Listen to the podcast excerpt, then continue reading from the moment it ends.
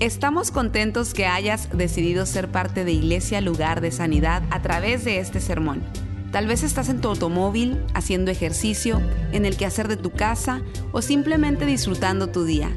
Es nuestra oración y nuestro deseo que tú recibas lo que Dios tiene para ti. Si te es posible, te recomendamos que tomes notas de lo que Dios te hable el día de hoy. Bueno, hoy día yo quiero hablar a, todos, pero especialmente a los hombres. Es un mensaje para todos, en verdad. Y yo sé que Dios nos va a hablar. Dios, Dios tiene alguna palabra para cada uno de nosotros. Y lo que quiero hacer hoy es, eh, yo quiero irme a Proverbios. Voy a, voy a hablar en Proverbios 27, comenzando en el verso 23. Pero antes de eso, yo, usted ve todo este equipo aquí, todas estas cosas es, y el título de hoy es, regla número uno para ir de camping. Regla número uno para ir de camping, ¿cuál es? La preparación. La preparación. Cuando uno va a camping, uno prepara. Los que hicieron estas carpitas aquí como que no prepararon, ¿verdad? Como que ellos no sabían lo que estaban haciendo. O, no leyeron las instrucciones. Nada, es que no es fácil, para, para hacer la primera vez no es fácil. Pero si usted se fija en estos artículos, esta carpa, aún estas motocicletas que, bueno, hoy día se incluyen en el camping, eso antes no, no existía, eh, pero usted tiene las carpas, el camping. Eh, eh, Walvin, si por favor me puedes traer una, un botiquín y un spray que dejé ahí atrás de la puerta, por favor, porque quiero mostrar algo con esto. Cuando uno va de camping, uno tiene que prepararse porque uno va a ir bajo, uno va a estar bajo cosas naturales como el sol, el agua, eh, como dijo Martín, los mosquitos, eh, un montón de cosas que pueden haber, culebras, cocodrilos, pirañas. Eso si usted va de camping allá al Amazonas. Dijo un hombre que se estaba bañando en el Amazonas porque lo dijeron, aquí no hay pirañas. Y él se estaba bañando muy contento allí en el agua. Y dijo, y mientras estaba bañando se le dijo al guía, oye, ¿por qué no hay pirañas aquí? Qué raro. Dijo, porque le tienen miedo a los cocodrilos. Así que lleva cocodrilos.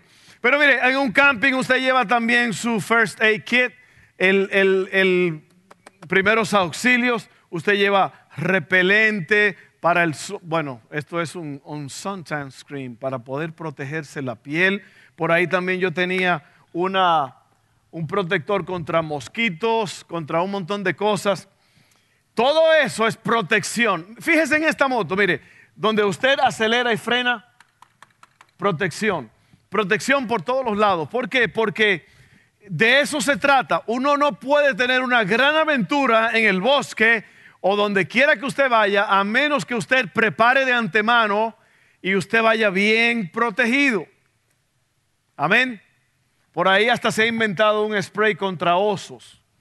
Amén. Y uno tiene que planear que uno va a comer y también planear que uno no sea comida de algún animal. ¿ok?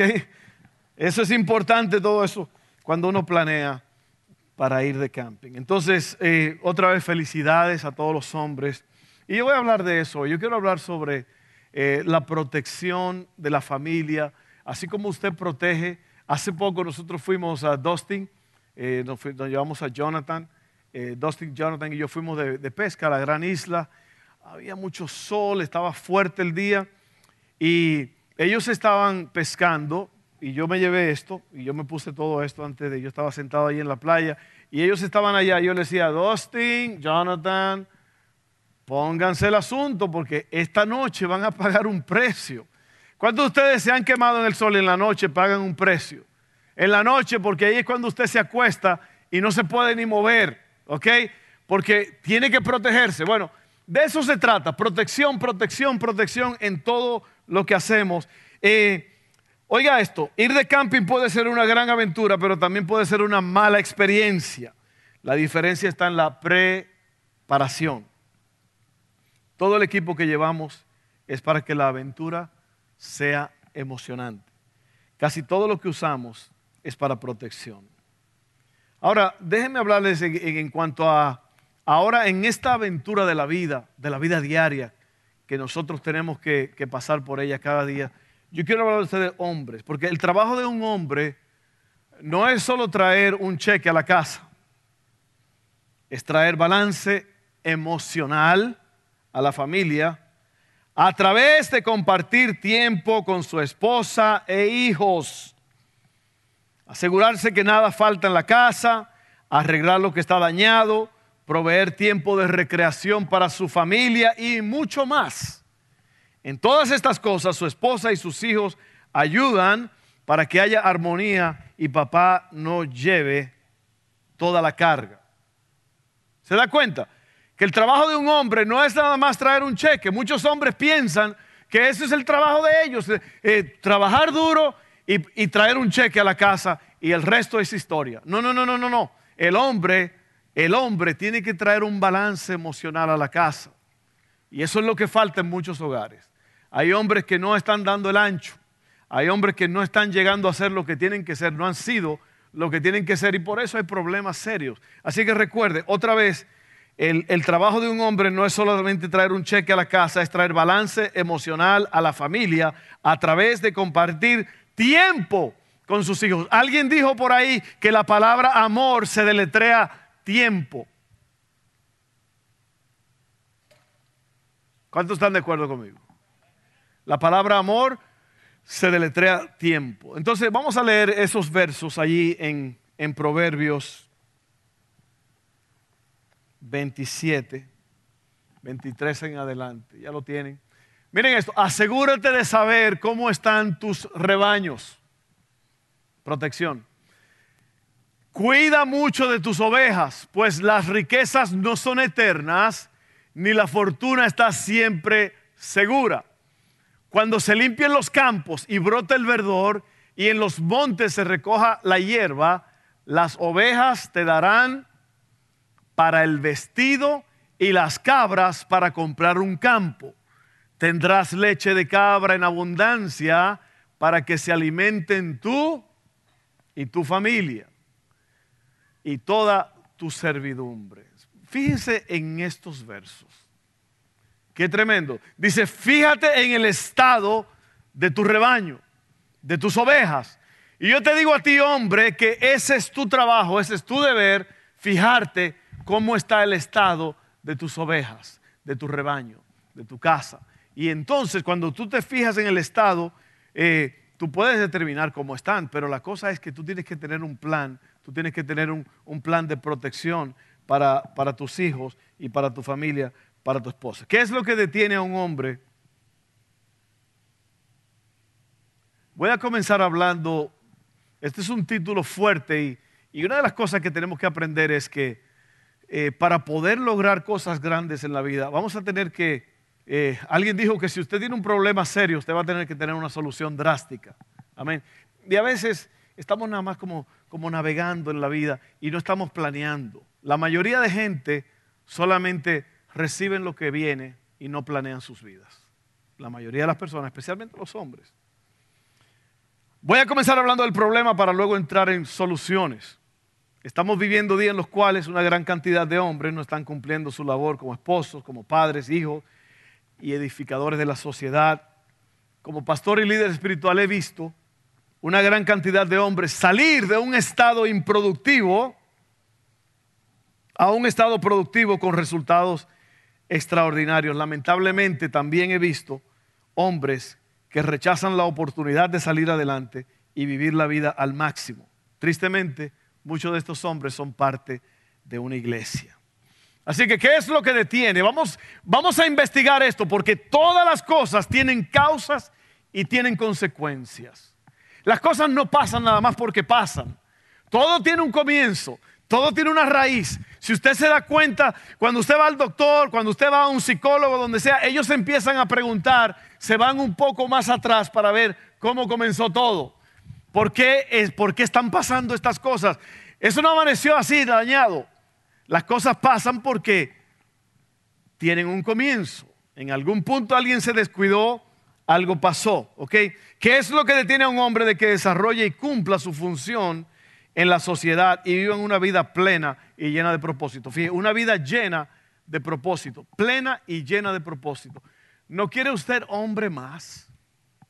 Usted hombre no quiere más de lo que usted está experimentando. Dios nos hizo con una capacidad extraordinaria, pero muchas veces nos estancamos y no vamos más adelante de ahí. Cuando hay una oportunidad impresionante para cada uno de nosotros. Miren esto.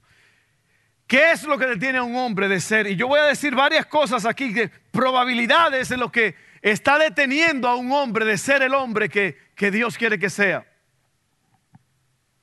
La falta de un padre posiblemente. Posiblemente no tuvo un padre que le enseñara principios y valores morales. Una pregunta aquí en esta audiencia. ¿Cuántos de ustedes hombres pueden decir sinceramente que usted no tuvo un padre que estuvo allí a su lado y le enseñó las cosas que usted necesitaba saber? Levante la mano, sin miedo, sin pena. Mírenlo ahí. Miren la cantidad de hombres.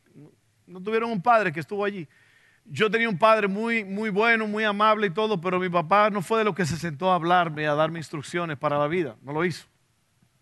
Estaba más interesado en otras cosas. Posiblemente la falta de un padre.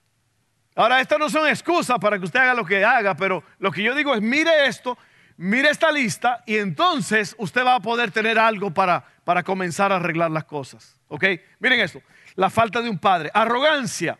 Hay hombres arrogantes no se ofenda a nadie, ¿eh?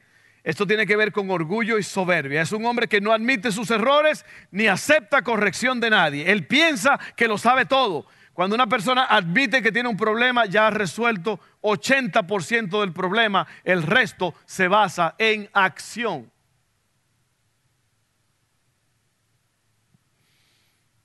Número tres, siempre busca culpables. Es el hombre que se considera exento de fallas. Siempre la culpa es de alguien más y no de él.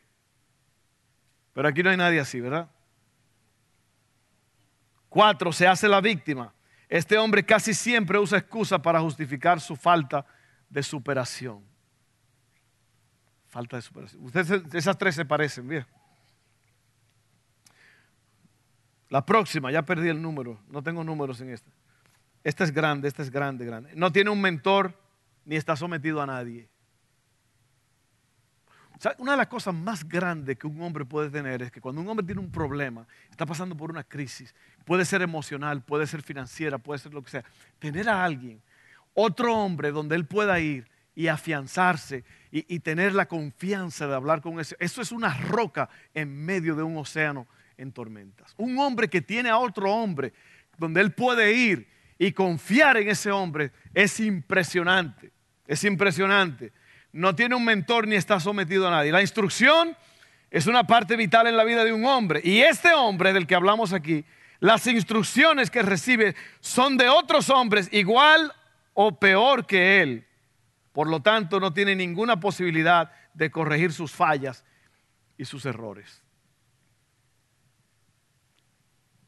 Hombres igual que tú, hombres que a lo mejor están en un nivel más bajo que tú, no te pueden dar lo que tú necesitas para ir más alto. Tú necesitas hombres que te inspiren, hombres que tengan experiencia. Y aquí estoy yo, yo me pongo a su servicio, a todos ustedes hombres. Aquí también hay líderes en esta iglesia. Usted nos tiene a nosotros. Nunca, nunca, nunca corra solo.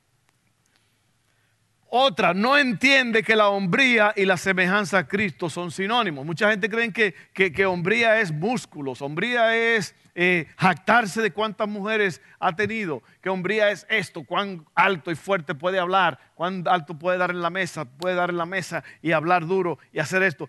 Eso no es hombría, eso es sinvergüencería, si hay tal palabra. Es una palabra dominicana, es una palabra dominicana, sinvergüencería. Otra, no ha madurado, solo piensa en juegos y parrandas y no tiene compromiso con su familia, esposa e hijos. ¿Estoy siendo duro o estoy diciendo la verdad? ¿Alguien conoce algún hombre así? Allá afuera, porque aquí no hay nadie así, aquí todo, todo el mundo aquí. Y por último, los vicios y los malos hábitos lo controlan. Entonces usted se da cuenta, esta lista, esta lista dice por qué muchos hombres viven como viven y no pueden adelantar. Ahora vamos a, vamos a, compartir esto. La madurez no viene con la edad, sino con la aceptación de responsabilidad. La madurez no viene con la edad, sino con la aceptación de responsabilidad. Hay hombres viejos que son desobedientes y son, no han aprendido. ¿No lo ha visto usted? Un hombre ya anciano que no ha aprendido. Muchas veces no es un hombre mayor, es un hombre con... No, no. los años te pueden dar experiencia, pero no te, no te enseñan corrección. Oiga bien, la madurez, la, ¿sabe lo que es la madurez? ¿Usted sabe lo que es madurez? Resolver problemas. Eso es la madurez. La inmadurez es crear problemas. Esa es la madurez, crear problemas. Inmadurez, perdón. La madurez es resolver problemas. Entonces la madurez no viene con la edad, sino con la aceptación de responsabilidad. La brecha más grande de la vida está entre el saber y el hacer. ¿Cuántos de ustedes, hombres, a veces han sabido lo que tenían que hacer, pero no lo hicieron? Por cualquier cosa, no lo hicieron.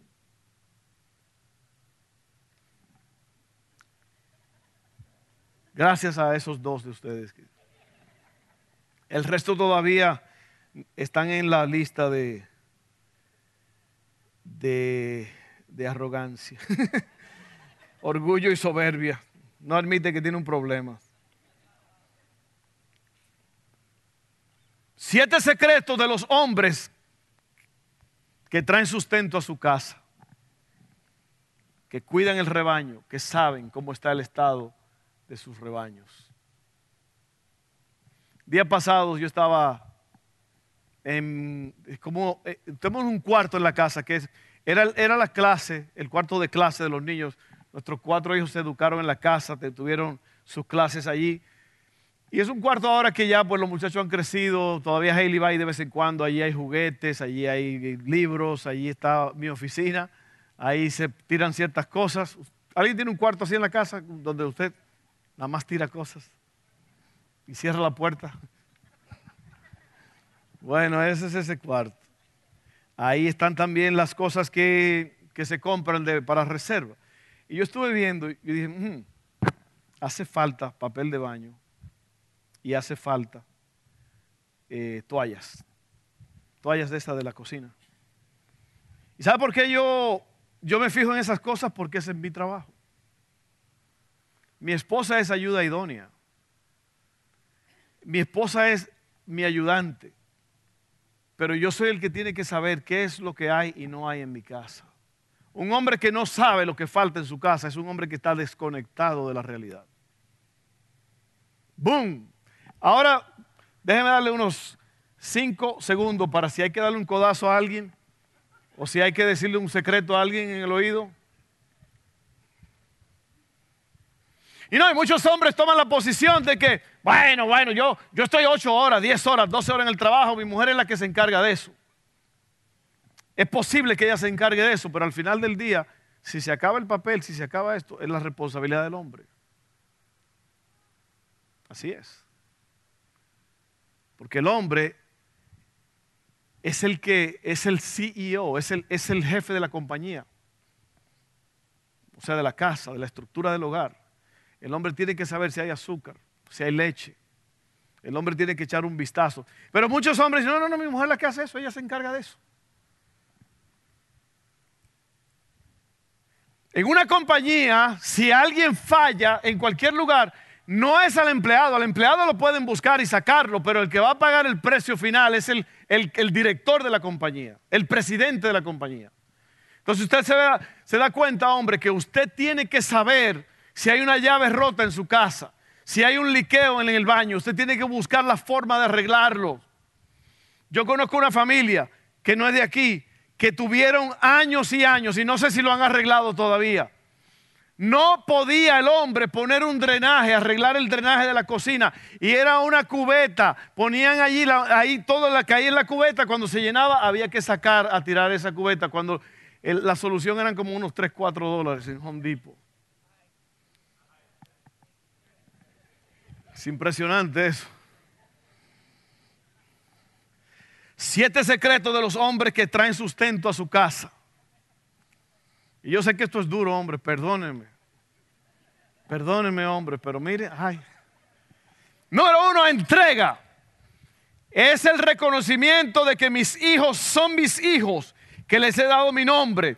Es la prontitud y disposición de los padres a ejecutar sus responsabilidades de padres. Si somos, si no somos los padres activos de nuestros hijos, alguien más lo será. Y lo más difícil del mundo, hombres, es cuando tu hijo o tu hija quiere jugar más con el papá de los vecinos porque él es más divertido que tú.